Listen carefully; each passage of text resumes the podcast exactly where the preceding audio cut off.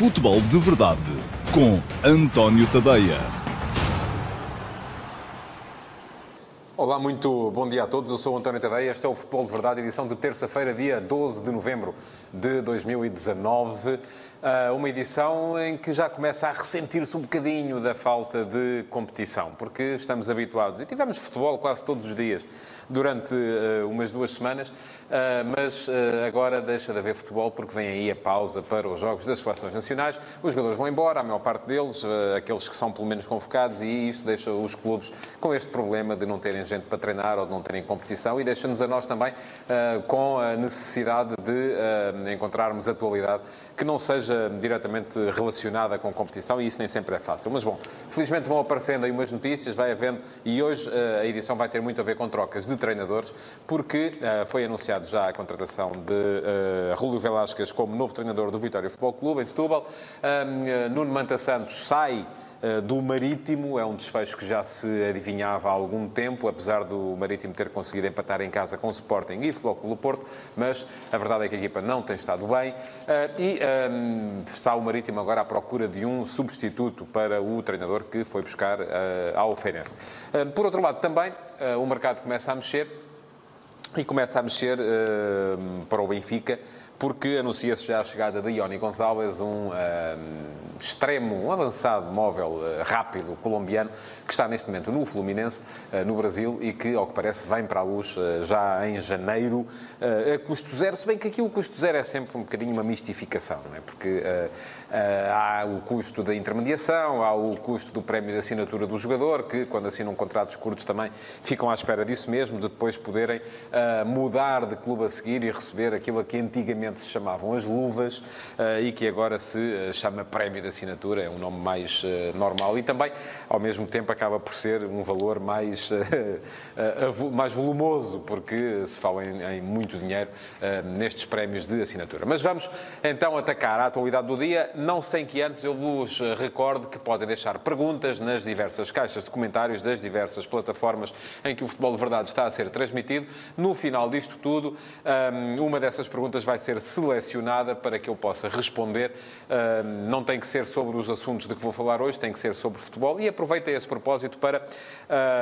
responder, de certa forma, àquilo que um de vós uh, comentou ontem uh, no Futebol de Verdade, que dizia melhor pergunta, mas porquê? Mas quem é que define a melhor... Bem, a melhor pergunta, quem é define são uh, as pessoas que trabalham aqui comigo, não é? Porque alguém tem que escolher e, obviamente, não vamos escolher a pior, vamos escolher aquela que nós achamos que é melhor, mais interessante.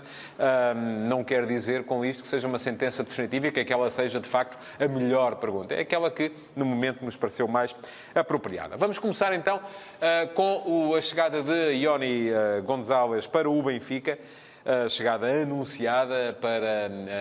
janeiro. É um jogador, uh, aliás, é conhecido como o Speedy Gonzalez, portanto já se está daqui a perceber, isto tem a ver com cartoons e com quem uh, via desenhos animados na minha, na minha geração. Hoje em dia acho que já não há o Speedy Gonzalez, era um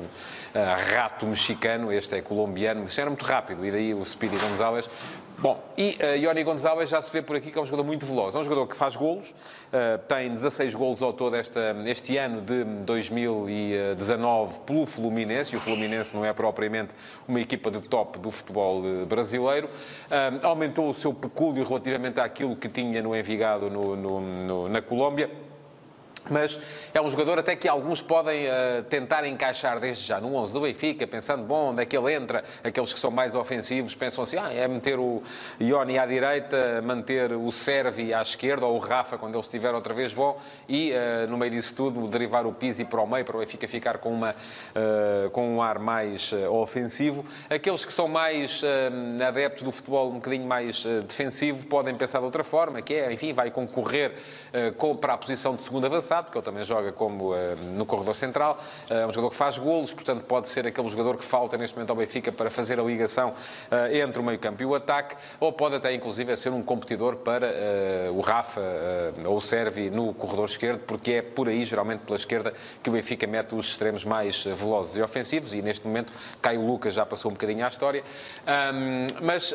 aquilo que eu digo é que, muito provavelmente, ele vem para... Enfim, é um jogador que já tem 25 anos. Se calhar era um bocadinho um, difícil dizer que ele vem para aprender, porque aos 25 anos já não está propriamente numa altura de vir aprender grande coisa, mas uh,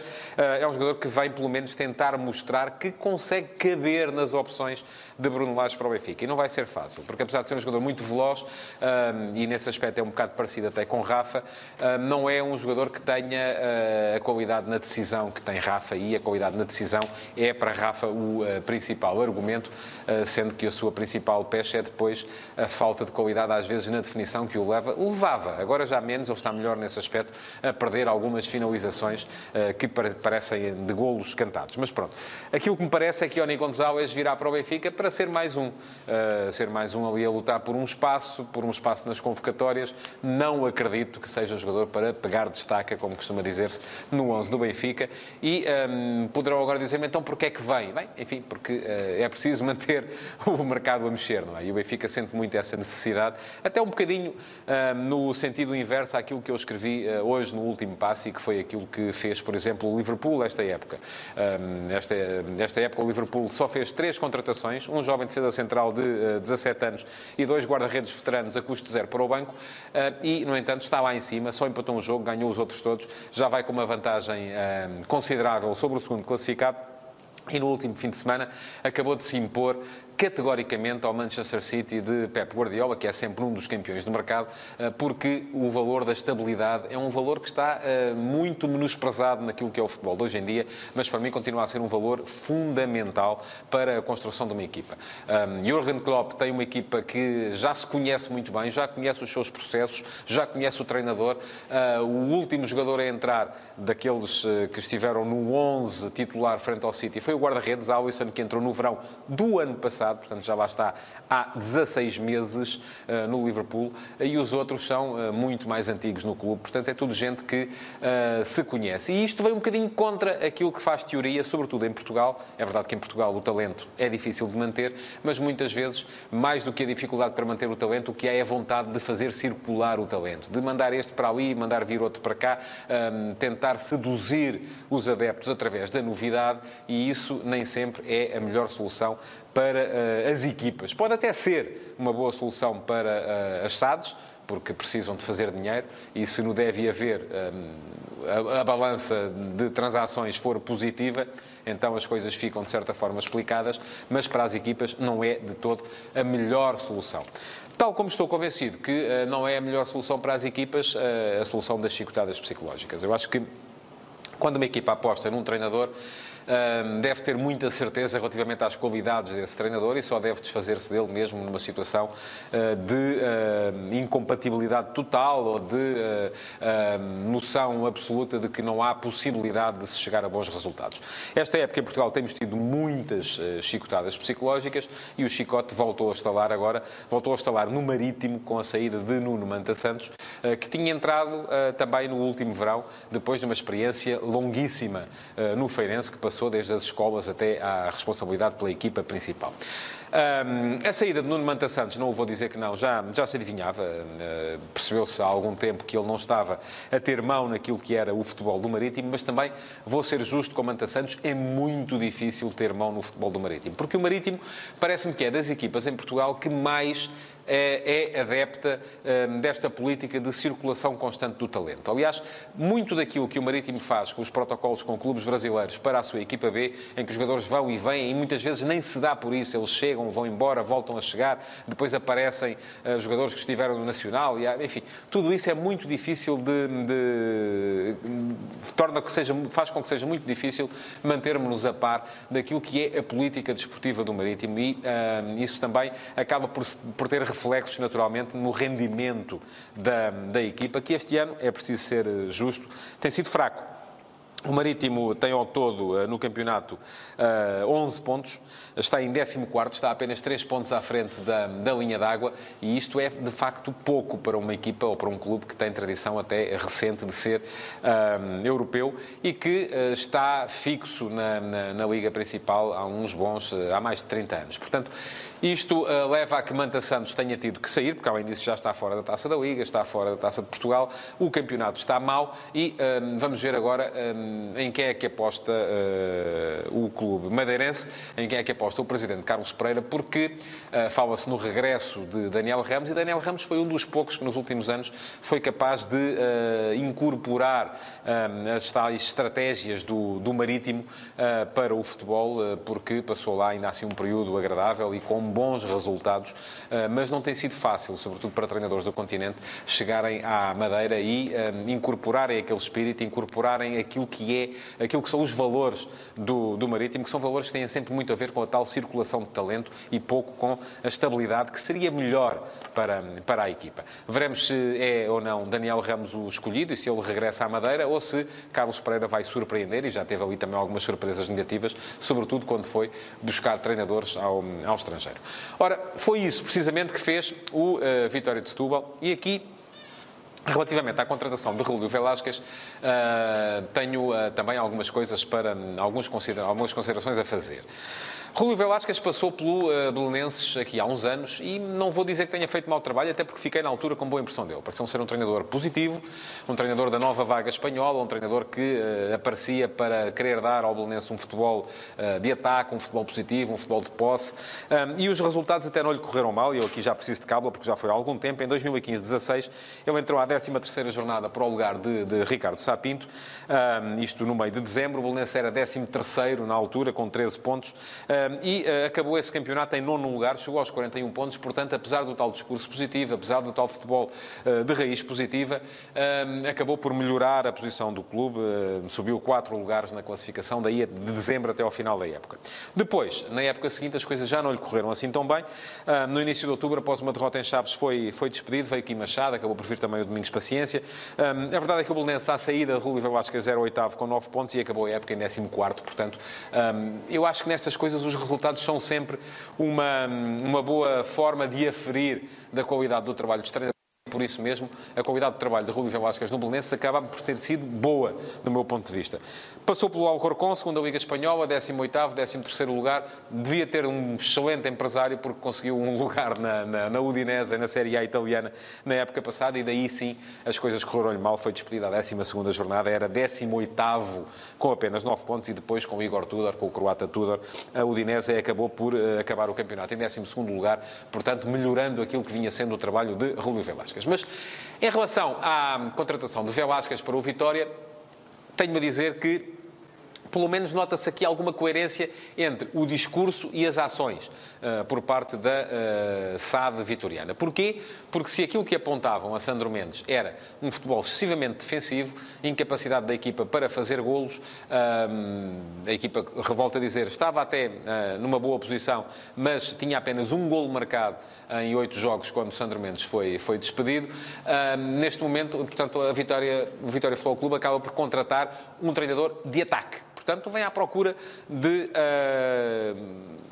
de, de, de, mudar esse paradigma, que era um paradigma de uh, futebol negativo, de futebol defensivo, de futebol pouco atrativo, que poderia inclusive levar os adeptos do Vitória a afastarem-se da, da, da, equipa. Mas depois há aqui uma outra questão que tem que ser tida em conta. É que uh, quem construiu o plantel, calculo eu, tenha sido Sandro Mendes, de acordo com as suas ideias e, e também com o dinheiro que havia, que não devia ser muito, com certeza, uh, para construir o plantel do Vitória. E esse plantel terá sido construído de acordo com uma ideia de futebol, um modelo de jogo que era um modelo mais defensivo defensivo. E neste momento acaba por aparecer um treinador que professa uma ideia completamente diferente, que quer o Vitória com certeza a jogar para a frente, vai querer o Vitória a fazer uh, futebol de ataque, mas vai ter um problema, é que olha para o grupo e não vai ter um grupo, se calhar, em condições para uh, esse tipo de futebol uh, que tanto ele como o Assad querem pôr em prática no Vitória. Portanto, isso pode vir a ser um problema. Janeiro é já aí, eu sei que sim.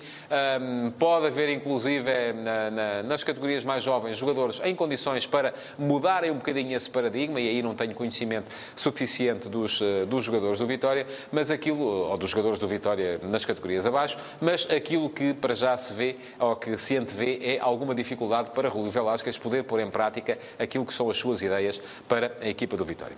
E pronto, vamos então às, eh, à pergunta do dia. E em relação à,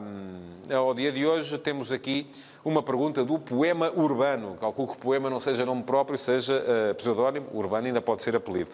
E diz então, bom dia, muito bom dia. Uh, será que o mau humor de Ronaldo, expultado pelas substituições na Juventus, pode condicionar a moral do jogador para os próximos jogos da seleção? Ora bem, eu admito que sim, uh, mas embora uh, no caso de Ronaldo seja um bocadinho difícil entrar na cabeça dele, porque muitas vezes é quando ele está de mais mau humor que uh, acaba por render mais, porque acha que tem algo a provar ao mundo. Também Vamos lá ver. Vamos ter dois jogos, Lituânia em casa, Luxemburgo fora, que não são propriamente a final do Campeonato da Europa, não é? Quer dizer, são dois jogos que Portugal tem de ganhar, sabe que precisa de ganhar para se apurar, um, porque à partida temos que contar com o pior, e o pior é a Sérvia ganhar os seus dois jogos também, mas uh, não são propriamente dois jogos de um grau de dificuldade extraordinário. Portanto, não será certamente preciso um Ronaldo absolutamente uh, extraordinário também uh, para estes dois jogos. Agora, convém, de facto, até porque o jogador tem outras batalhas pela frente, tem a questão dos recordes, tem a questão dos golos, um, ehm, tem a questão de, de, de, ainda estar na luta uh, para a bola de ouro da France Futebol e acreditar que pode, eventualmente, esta jornada pode ainda vir a ser importante e, portanto, com certeza que quererá estar no seu máximo rendimento. Daí também que Ronaldo não tenha aproveitado, ao contrário contrário do que fez, por exemplo, eh, na fase inicial da Liga das Nações, não tenha aproveitado até aquilo que disse Maurício Sarri, eh, que falou de uma lesão no joelho, para pedir eh, para ficar fora destes dois jogos aparentemente descomplicados da Seleção Nacional. Portanto, aquilo que me parece é que não vai ser preciso um Ronaldo extraordinário, o Ronaldo quererá estar ao seu melhor nível e vamos com certeza contar com isso, e já se sabe que para ele isto até pode ser um fator motivacional para aquilo que aí vem, porque são dois jogos que à partida não trariam grande motivação. Aquilo que pode ser mais complicado, de facto, é todo o entorno, todo o contexto que vai estar à volta destes dois jogos, porque com certeza vai haver muita gente que, em vez de querer saber dos jogos da seleção, vai querer saber o que é que Ronaldo pensa daquilo que disse Fábio Capello, que diz que ele não dribla um adversário há três anos, daquilo que disse uh, Alberto Zaccheroni, que diz que ele não, uh, uh, que já teve muitas primadonas como Ronaldo ao seu serviço também nos clubes, daquilo que têm sido as críticas ao comportamento de Cristiano Ronaldo, que, deixem-me dizer, entre parênteses, foi de facto